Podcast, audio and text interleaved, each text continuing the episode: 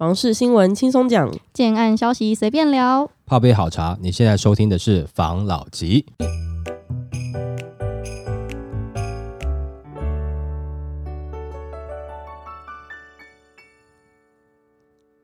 关心你的房事幸福，我是房老吉。我是大院子。我是茶汤会，今天我们满血复活，嗯来跟大家打声招呼，新年快乐！即将要到了新的年度了。那今天一开始想要跟大家分享一个我觉得蛮傻眼的新闻，我不确定是不是新闻标题耸动，它的内容是预售案交屋三年变八年，建商他竟然说这个通膨十六趴你赚到了、欸导致全场傻眼。这新闻我们来分享一下。在缺工缺料、通膨时代，预售案频频出现逾期完工或是延迟交屋的状况，引发了很多的首购族的不满。然后就有一个网红，他在脸书上面透露，某一个预售屋的交屋日期，他最近一口气的从三年延长成八年，然后建商还理直气壮的对已购客表示：“拜托你们用八年前的物价买八年后的房子，光是物价一年通膨两趴，你们就赚了十六趴，到哪边可以找到那么好的投资案？洗脑大家，延迟交屋并不是坏事，反而是赚到。然后他听完之后，他就当场觉得傻眼。不过他的朋友却被建商说服，认为建商的话不无道理，让他崩溃的直呼说：“我不知道有没有道理，但是我知道我数学不好，头很昏沉。”对于其他的乡民们，他就说是玄学，不是数学。大家看完之后就大酸，开签订后再配合工程麒麟付款，赌物价上涨，赌建商的信誉，有点像是期货交易。这已经是玄学，不是数学了。会很担心八年后这个建商还在吗？建商现在已经在卖十年后的房价，那这期间的五年要住哪里？目前有房住的还好，几年后搞不好就降息了。但记得找大建商有信誉，一定会盖到成屋的才行。那就有人说，要不要买两百年后的房子，现赚四百 percent？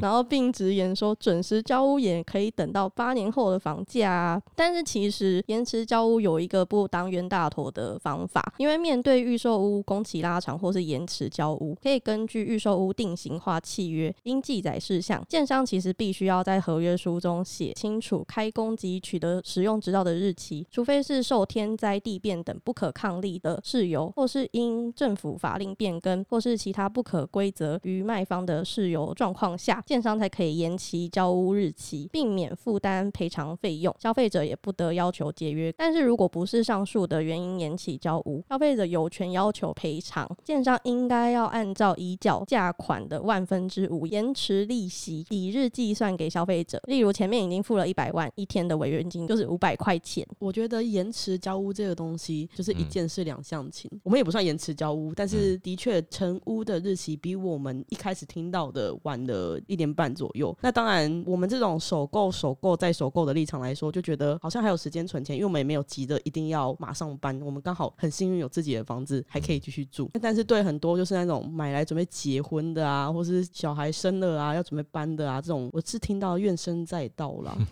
如果他今天是租房子对，他的租期就要变长，成本就要变高。好了，先由他讲的嘛。七年之后有没有？你可以赚十六趴嘛？虽然我不是数学家，但是听起来很不错，对吧？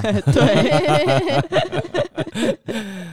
啊，你们刚刚其实也表达不同的立场了啦。我们来讲一下，就是我们之前有聊到，先不管你的建设公司啊，他给你的案子是不是延期，那嗯我们能够想象，因为最近的状况是有很多延期的，但是你延期以后，你出来讲的话，就可以代表你是属于市场派，还是你是理想派，还是务实派等等的。刚刚这个话是不是听起来感觉好像市场派讲的话啊？反正时间一拉长，你就变到十六趴，你就多赚了。他完全是用一个投资获利的立场，觉得你赚了，你赚了嘛，你不要在这边靠着北方讲话嘛，用这样子的立场去说服你。但有的人被说服了，可能他心中就是有那么一点投资的立场在，或者是他可能把这个自备款就摊体付的时间拉长，对他来讲有优势啊，有帮助。但是对真正自助客来讲，这样子的建商讲的话，你自助客当然会傻眼，因为你是要买来住的嘛。刚刚你也提到了，如果时间拉长了，那中间的租金涨的一个幅度更高，真的有赚吗？你不知道啊。还有另外一个担心是，七年之后盖不盖得完？因为它是属于比较大型建商嘛，我相信是盖得完啦。但是这种讲法，你就觉得，也就是说，你当时盖房子，你都是盖给投资客的嘛，所以你才会有市场派的这种内容出来嘛。如果说他赶着交屋给你的话，你其实搞不好也要担心啊。甚至你搬进去去住去看的时候，你会觉得那个图面上差一点点，实际上怎么差很多啊？这种感觉啦。其实有的时候你在看某些建设公司他在讲话的时候，不管是老板啦，哈，或是发言人、经理啊等等这些出来讲话的时候，他讲的内容，你大概就可以感觉出来，他是属于市场派还是理想派、务实派等等这些的。在景气很好的时候，房市炒作很热烈的时候，由这些市场派推出来的产品，我不能说它是不好，也不能说都是不好，只是说比例比较高的，它会有一些地方让你觉得好像住起来没那么方便。有可能你是自住客嘛，你住的时间要拉的比较长，你就会对于你的空间会有很多的想法。明明平数跟人家只差个一两平，你当时可能没有选旁边，想说省那一两平，可能加起来哎就一百万啊，甚至是一百多万嘛，觉得有省到。可是真的我来住了以后就觉得哇，早知道那个钱不应该省。他没有偷工减料，但是他的规划上，他就是规划给投资客好做投资的产品，他不是在思考你的动线怎么样，你生活在这边要怎么样去营造你生活的方便，他完全没有跟你考虑，他控制总价，然后该有的东西放给你，价格控制在投资客可以炒作的一个炒作商品交到你手上了，反正我很快就卖掉了，而且我只要规划的好，总价控制的好，我的单价其实我叠上去了，你都不知道啊，甚至你知道了，房市很热络的状况下，大家一头热就怕今天我不买，我等一下就买不到房子的这种预期心态下，造成什么结果呢？就是大家也没在管你单价，没有太夸张嘛，反正总价我 OK，我也没有要长期持有，等一下那我就转手啦，这样的心态。那也许你现在接手的这个时间点呢，你有可能是第二手、第三手，你也不知道。假设你没有被投资客赚，但是建商他在盖这个产品的时候，他是用这样的心态，那当然你急的自住的立场来讲，你就会觉得心情不好嘛。我当时买你的房子，就是因为我怕没有房子可以住，我想买来自己住的，没有想到你是把它当成一个投资商品的心态在做规划嘛，所以会有这样的发言呐。那这样子的话，也有助于新的一年开始，想要自住的自住客在进场的时候，就可以参考这些发言内容了。那你就会知道大概他们的产品会是类似怎么样的。OK，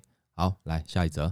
房市阵痛期，富贵险中求。专家接三大风险，各情况可以大胆的进场。那二零二二年来到尾声，继央行再次宣布升息半码之后，内政部的平均地权条例修正草案也通过初审。从以上的决策中，确实不难看出政府打击房市炒作、稳定房市发展的决心。虽然政府的利益相当的善良，但所有的政策的实行难免会经历一段阵痛期。那么对于普通的民众来，来说，现在是不是还可以进场买房呢？买房又有哪些注意事项呢？专家就表示，预估明年台湾的住宅交易市场将会继续吹冷风，建议购屋民众还是要以自住需求为主要的考量，尽量减少投资自产的部分，同时也要注意预售屋的风险、房贷压力，还有部分区域房价修正等三大风险。首先，随着政府打炒房的力度不断升级，不少中小型的建商正面临着空前的资金压力，个别预售案甚至还有爆出烂尾楼的情况，再加上平均地权条例。修正草案中也有限制预售屋转约转售的条例。此时购买预售屋的风险就会比较高一点。那建议购屋民众在挑选物件的时候，可以考虑 CP 值更高、可以看得见也摸得着的中古屋。即使要买预售屋，也要尽量选择财务稳定、口碑良好的大型建商。那也要降低财务杠杆，抵御升息风险。因为现在目前根据联征资料显示，全台平均房贷授信额度为八百八十一万元。在目前的一点九三五 percent 的利率下，房贷族每个月要付负担的房贷支出约为三万两千两百七十八元，比起年初的两万九千六百零八元，增加了两千六百七十元。虽然还没有到非常难堪重荷的程度，但难免还是会挤到其他的开销。尤其像是台北市的房贷族，平均房贷支出已经接近六万元了，所以他们的生活压力就会比较明显。建议购物民众在买房的时候，务必要量力而行，尽量降低财务杠杆，房贷支出最好还是不要超过月收入的三分之。之一，这样才可以更好的抵御升息带来的风险。再来，过去几年房市题材的炒作下，部分的蛋白区和新兴从化区的房价涨势，甚至赶超蛋黄区。但因为这类区域缺乏基础建设的支撑，且投资自产与建商的推案数量过多，如果未来房市持续的降温，这类区域自然会首当其冲。所以建议购物民众在条件允许的情况下，还是要首选精华地段的物件。那么此时购物民众还可以进场买房吗？对此，专家表示，二零二二年确实是台湾房市风雨飘摇的一年。不过从目前的情况来看，政府还是希望以房市软着陆为主要的发展方向，加上明年 FED 有望放缓升息脚步，因此研判短期内房价出现巨幅震荡的可能性很低。有自住需求或是打算长期持有的购物民众，可以大胆的进场。我觉得要不要买房这件事情跟利息还是息息相关呐、因为我看有整理一个表格，他去分析六都它的房贷支出升息前跟升息后的差别。台北的差别每个月是四千八百六十四块，新北每个月是三千一百三十三块，桃园每个月是两千三百四十二块，台中每个月是两千五百三十三块，台南每个月是两千一百七十二块，高雄每个月是两千一百七十二块。然后我就看到这个表格，我就想说，不是很喜欢拿新竹出来比吗？怎么这次不拿出来比了呢？嗯是怕太难看吗？这个升息升上去，的确还是有一点点影响到。其实有啦，就我们之前讲了，升息升一点，通膨涨一点，嗯薪资降一点，股票赔一点，每个东西一点一点一点，就是在侵蚀着你啊。但是针对这个景气状况啊，就是我觉得有一个小消息啦，这是十分可靠的小道消息，跟大家分享一下哈。就是因为我朋友有是在台积电上班的嘛，那他们现在的状况就是听说有一些是无薪假啊，或者被裁员的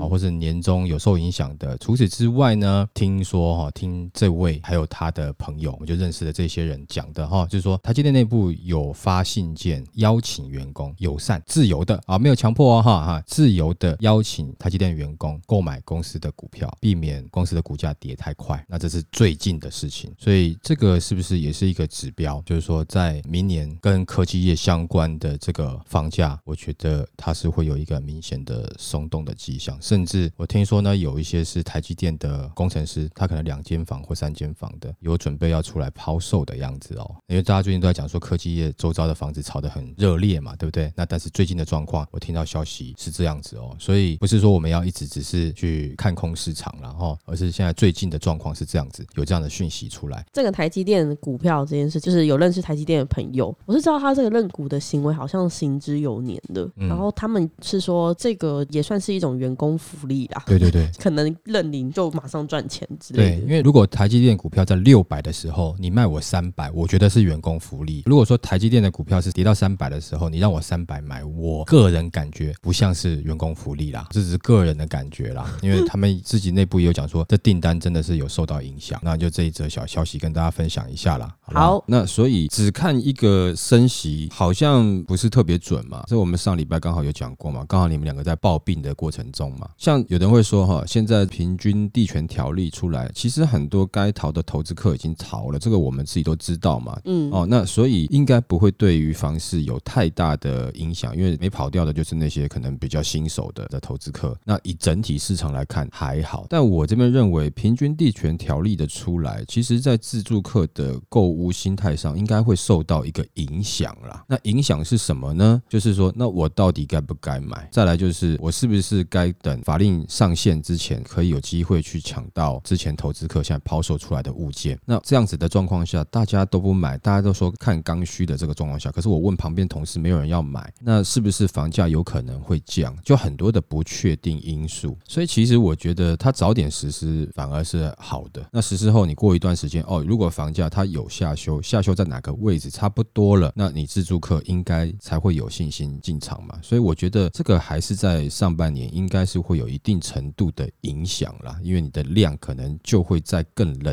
一点点了。所以我觉得平均地权条例的确会对于市场的期望度跟氛围会有一定的影响了，因为他有讲说尽量不要去把杠杆做的这么大，自备款准备多一点点。那当然这个是理想化了，其实很多时候你自备款像现在的年轻人要准备到你觉得比一般金额还要高的自备款，我觉得是有点难度啦。很难啊，快接近快接近就先买了啦。对，因为你的那个生活开销真的是有点大。那这样讲不是等于是讲废话吗？没有啦，请亲戚朋友帮忙一下了啦，爸爸妈妈帮忙一下了啦。那真的是没有办法的话，你就尽量你的自备款可能就高一点点，或是尽量你给足了自备款的金额之后，你还有一点点的余裕啦，你不一定要全部缴进去啊，真的要留点在身上啦。然后房贷的部分呢，就用宽限期。你如果你现在要买的话，你就是用宽限期给它用好用满啊。房贷年期呢，给它拉长一点点，因为你现在在利息上升的这个区段嘛，利息之后会不会下降？至少有很多的新闻讲说，可能明年在下半年，美国联准会会停止升息，甚至降息嘛。你不要期待明年哈，也就是说，这个升息降息它就是上上下下这样子轮回在跑的嘛，对不对？那你时间拉长一点点，你就会遇到那个降息的时间段了嘛。这个你也必须考虑进去了。然后再来就是，如果说你是买在北市的话，你的房贷支出基本上就是平均六万元了嘛，对不对？但我想你会买在北市的话，其实你基本上也是有点实力的底子啦，要不然就是你对这边可能有特别的情感，或者是有家长的帮忙嘛，或者说你工作的需求嘛，那真的没有办法。也就是说，你应该还是得勒紧裤带了，好吧？那既然就是因为你选择在北市了，那当然这就是北市的生态啦。其他的区域哦，譬如说他讲说，尽量不要把房贷支出不要超过你月收入的三分之一。其实我讲过嘛，很难呐，现在很多都是超过一半嘛。那你要怎么样在此时此刻让你的房贷只有三分之一呢？第一个，如果你是刚买的，还在签约的，可能还对你影响不大。那如果说你准备要交屋了，进入贷款程序了，那你的款宽限期跟他用满，那是不是这样就有机会降到你的薪资的三分之一以下了？然后你的房贷年限把它拉长。那如果说你已经正在缴房贷过程中了，你现在可能每个月支出有点高，建议也可以用个方式，你把整个房贷转贷到另外一家银行，然后重新再申请三年的宽限期。那你就是找另外一个银行，可能他给你的趴数会比你上一家稍微略高一点点，但是你要赚的是什么呢？是他前面那三年的宽限期，这三年的宽限期又可以让它降在你的收入的三分之一底下，你就整笔换一家嘛。那等到你的整个状况好一点点的时候，哎，你再开始正常交，那这样子的话，你就可以经过了。哎，他那个宽限期啊，是不是可以一直这样子转贷？印象中我有看过有一个人用这个方式，他就是只付宽限期，完全不付房子的本金。对，其实蛮多人在住房子，有些人真的是这样操作了。你就先不要讲其他的啦，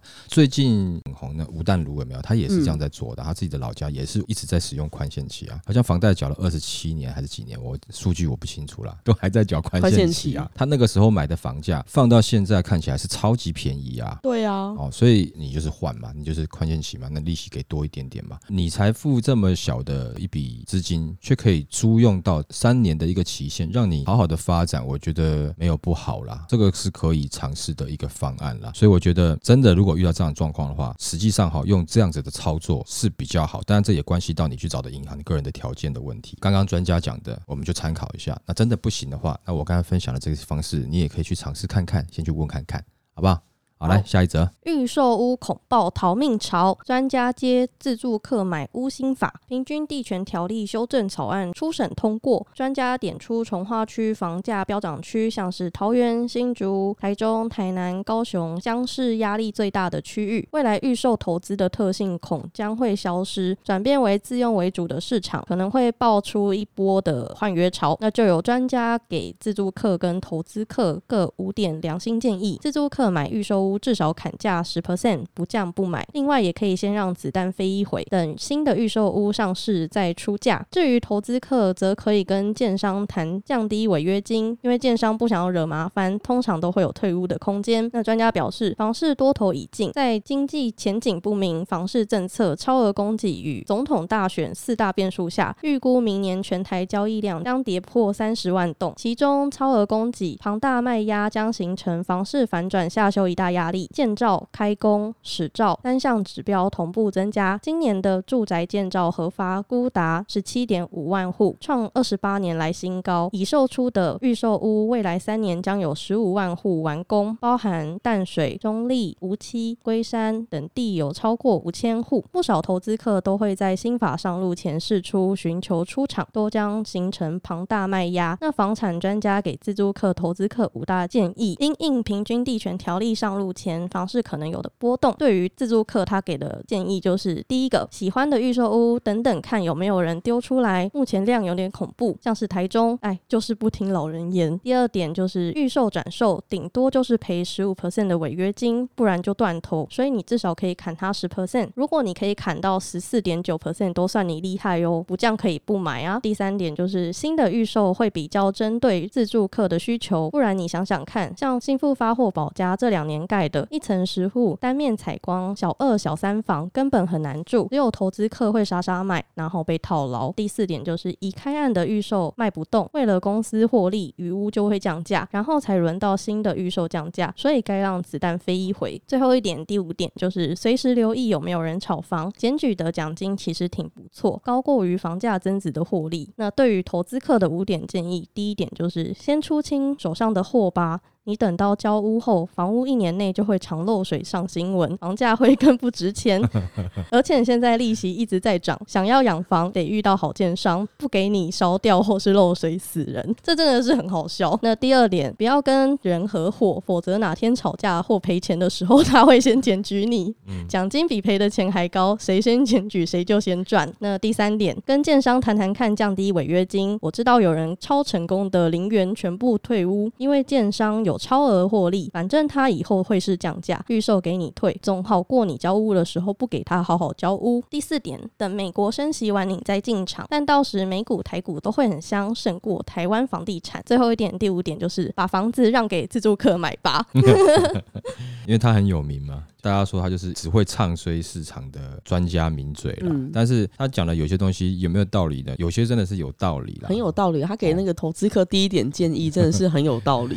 对啦，因为我们就先讲他针对自助客跟投资客各给五点嘛，因为他其实一直以来他都是在讲台中不好的地方嘛，他常常这样在讲，所以这个我们就忽略。他说如果说你跟投资客砍哦，砍个十趴哈，不为过啦。其实这一点上我也算是认同啦，但是投资。客他有没有办法给你到十趴？也许也有他一定的难度，因为你是投资，投资有风险，有赚有赔嘛，所以你这时候你可能是要认赔出场，不然的话你出不了场。为什么我说投资客他降不下去？因为他不知道他是不是第一手啊，你还套到现在的，我猜你可能不是第一手了啦。哦，所以它的价格可能已经有被垫上去了。你要往下杀的话，就是杀到它的肉了啦，砍到它的骨头了啦。但是你还是可以砍砍砍，因为真的不降你是可以不买的啦。然后再来就是这几个建商这两年盖的这个东西。是很像牢房的感觉了，宿舍宿舍就是很小很小这样子啊，采光又不足嘛。像这样子的房子，当时为什么会大家想抢着买？那不就是因为投资客只是想要获利嘛？这不就呼应我们之前讲的嘛？他在规划的时候，我方便做，投资客好转手，大家有钱赚。他不是以住的好为出发点嘛？在那个时间，如果说像以他们市场派来讲，就觉得我规划那种好住的哈，不符合市场当时的需求，规划这种产品又卖不快卖。不动，我以卖得快、卖得动为优先呐。他会觉得可能干那样的产品很笨嘛？为什么在这个不对的时间点推那样的产品？要这样讲的话，其实也对啦，因为那个时候大家把房子当炒作商品的时候，你认真盖干嘛？但是有的就是认真盖嘛。但是像他们市场派，他不会这样觉得啊啊！这个时候市场大家希望什么，我就给什么嘛。那等到跑不动的时候再说嘛，我们再调看看嘛。这样子的结果，不就是这些投资客抛出来的产品？如果你接手了，那不就是你也不是特别好住嘛？如果你是自住客的话了，那预售屋推不动。那公司为了获利，应该是会降价的，请大家再等一下。那我觉得也是有可能的啦。只要不要出现像之前讲的这种寡头型的市场，大家讲好了硬撑的这样的市场，我相信大家等就不会等太久，没有错啦。你寡头市场真的到最后没有人买，你房价还是会降，没有错。那但是呢，是不是时间就拉得长一点了？那有真的急的自住需求的，是不是就必须要更辛苦的等待了？再来，最后就是说有没有人在炒房嘛？你要去做检举嘛？检举也是要。要有一定的证据的啦，不过的确是有可能啊，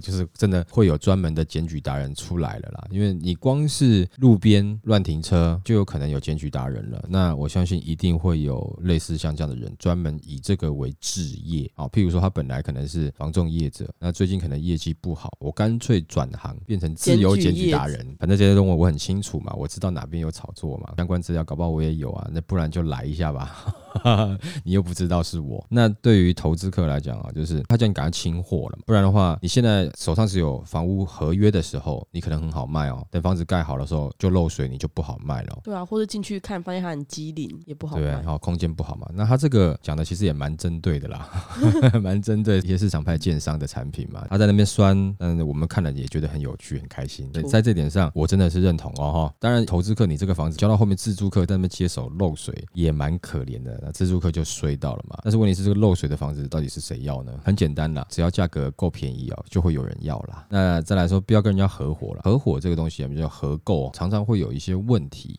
如果说你的合伙就是大家是朋友合，有的时候出状况的时候会有一些争执啊。但是如果说你们在合伙的时候，好像是有一个头啦，有一个人他是主要负责的，啊、其他人是附和的话，那通常这种都是稍微比较有经验一点点的，像很多炒房团，他们就比较不会有这样的状况发生啦。不过以一般来讲，不要合伙是比较好啦。但我也不是鼓励炒房团，OK，哦，只是说他们这种状况会比较少一点点。那唯一有的问题就是，如果说这个炒房团的头啦，那动用政府脏到，对，或是说乱动用人家的钱啊。但如果说都是正常这运作的话，就是问题会稍微少一点点。最多的问题是不是他 A 会员的钱这种感觉啦？好，那再来就是跟建商谈违约金嘛，反正是之前有讲过嘛，你翻旧的应该听得到了，但我现在就不想再讲了啦。如果说你要把这个房子直接零元退回给建商，其实还是有点机会啦，去谈看看啦。但你要先看它的产品本身有没有给你这样的机会，我就点到这边就好了。有这样机会的话，那你就好好跟建商谈，就是把房子退回去，自备款再退回来给你。那再来是呃，美国升息完你再进场。其实，在现在升息的过程中，或者是说到他准备要停止升息到降息这个过程中，其实如果说投资客要比较快、短时间的就投机的这种角度来看的话，其实你去玩股票可能还比较有机会吧。但不代表你会赚，短期赔很多啊。重点是短期，但是不一定保证你赚了啊。是有其他的东西你可以去思考了。房子留给自住客买啊，最后这句话留给自住客买。对了，但自住客也是要买好房子啊，因为自住客是要住的嘛，他不像你只是拿那张纸要换钱而已啊。让给自助客买，但是自助客也要用心的去看看，因为你是要买来住的。讲过很多次，这个时候不要因为抛售价格下去有一个便宜的感觉，自助客就疯了，就乱买了哦。因为你是要住的，这个要一定要考虑清楚，好不好？好，那我们今天就分享到这边喽。好，谢谢大家收听这一集的法郎老吉。拜。拜